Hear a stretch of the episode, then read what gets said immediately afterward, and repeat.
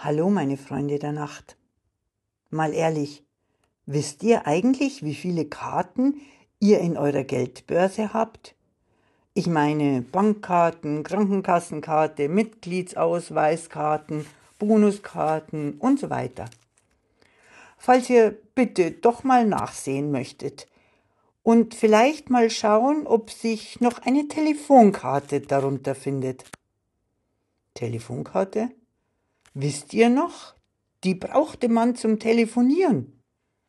Wie jetzt? fragen die Jüngeren unter euch. Na, früher, also in der jüngeren Steinzeit, benutzte man Telefonkarten zum Telefonieren. Wo? Na, in Telefonzellen. Telefon? Was? Zellen? Wie? Laut Wikipedia ist eine Telefonzelle eine Kabine oder ein Häuschen mit einer Grundfläche von etwa einem Quadratmeter, an dessen Rückwand ein Telefonapparat angebracht ist. Bei uns in Deutschland auch öffentlicher Fernsprecher genannt.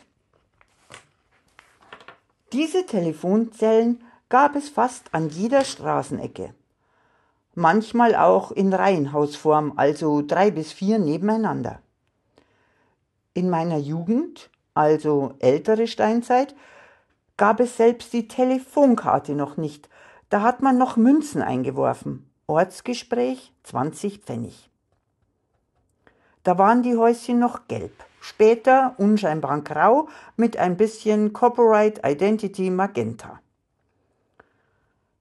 Es wurden mit den Jahren und je mehr wir unsere Handys benutzten, immer weniger. 2007 waren es noch 110.000 und heute kaum noch 14.000. Unbemerkt von uns allen wurden, wurde im November die Münzzahlfunktion eingestellt. Warum ich euch das erzähle? Weil Ende Januar jetzt die nächste Ära zu Ende geht. Die Telefonkartenfunktion wird abgeschaltet. Also, falls ihr noch eine Telefonkarte habt, dann ab ins nächste Telefonhäuschen. Was? Ihr wisst nicht, wo noch eins steht?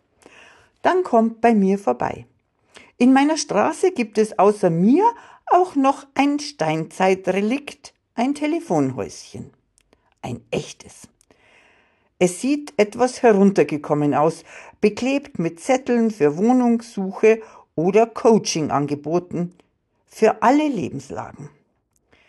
Diese Angebote haben wohl die, die ihre hetzerischen Parolen in großen Lettern auf die Glasscheibe geschmiert haben, nicht genutzt. Und drin, da riecht es so wie früher, nach. Okay, die Älteren unter euch wissen wonach, die Jüngeren haben Fantasie. Neben dem Fernsprecher hängt noch ein zerfleddertes Telefonbuch.